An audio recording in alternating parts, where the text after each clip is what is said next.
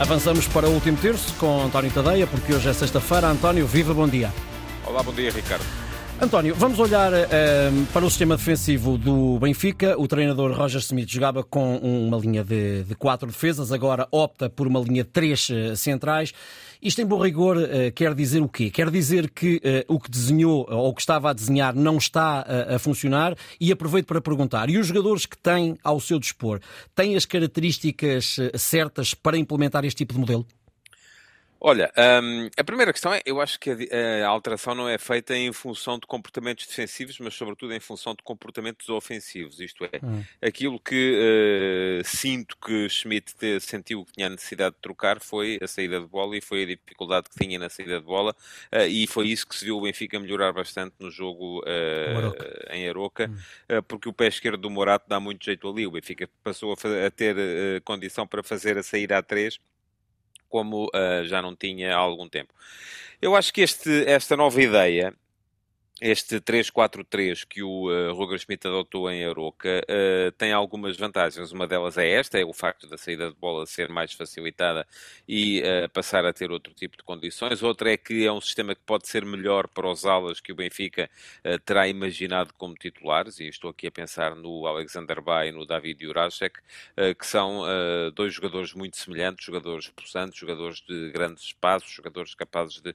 que ganham em ter todo o corredor ao seu dispor e que perdem em ter que desequilibrar a partir de trás quando. Uhum têm que ser uh, uma espécie de auxiliares neste primeiro momento. Depois, por outro lado, acho que se pensarmos só na linha defensiva uh, ou na última linha, há alguma profundidade para os centrais, porque além dos três que jogaram, que foram o António Silva, o Otamendi uh, e o Morato, ainda sobra o Tomás Araújo e o João Vitor. Portanto, há ali alguma profundidade para a equipa poder encarar a ideia de jogar com três atrás. Agora, a questão fundamental do meu ponto de vista é aquela que tu enunciaste, é, é se o plantel foi desenhado para esta uh, para esta disposição em campo. Eu acho que não foi, uh, porque Schmidt tem vindo a jogar naquele mesmo 4-2-3-1 há muitos anos e por isso mesmo, com certeza, que uh, o plantel foi desenhado para ter opções para ocupar as, as, vagas nesse, nesse sistema de jogo.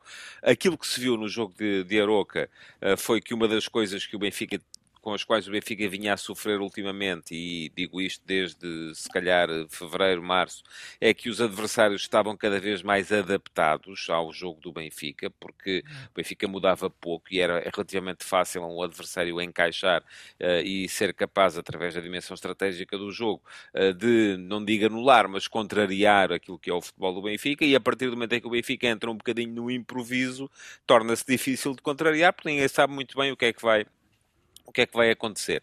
Agora, uh, se formos reparar também nesse jogo em Aroca, o Benfica apareceu a jogar com alas, uh, nas alas com o uh, João Neves a jogar a, a ala direito, portanto defesa direito para alguns, extremo direito para outros, uhum. o que uhum. quisermos, e o Orsens a jogar a ala esquerda. São dois jogadores que claramente não estão feitos para aquelas, para aquelas posições, são jogadores de corredor central. E isto leva a que depois comecemos a pensar, então, e agora, se, se aquilo que tem levado o Benfica a a mudar o Arsenal por todas as posições do campo uhum. é a vontade que o Schmidt tem tido de o pôr no 11 quando lhe faltam, lhe faltam vagas para o pôr naquela que é a posição que ele encontrou para ele no ano passado, que era um daqueles lugares de apoio ao ponta de lança. Uhum a partir do momento em que essas vagas à frente da linha defensiva deixaram de ser seis e passaram a ser cinco, a coisa torna-se ainda mais complicada. E para essas cinco vagas uhum. o Benfica tem, vou só dizer os nomes: Rápido. Florentino, uhum. João Neves, Orsna, Chiquinho, Neres, João Mário, Di Maria, Rafa, Tiago Gouveia, Artur Cabral, Gonçalo Guedes, Musa e Tenkstedt. É muita gente. Nunca ninguém sofreu por ter uh, excesso de opções, mas uh, às vezes pode ser um problema. Obrigado, António. Voltamos a encontrar-nos na próxima terça-feira. Bom fim de semana.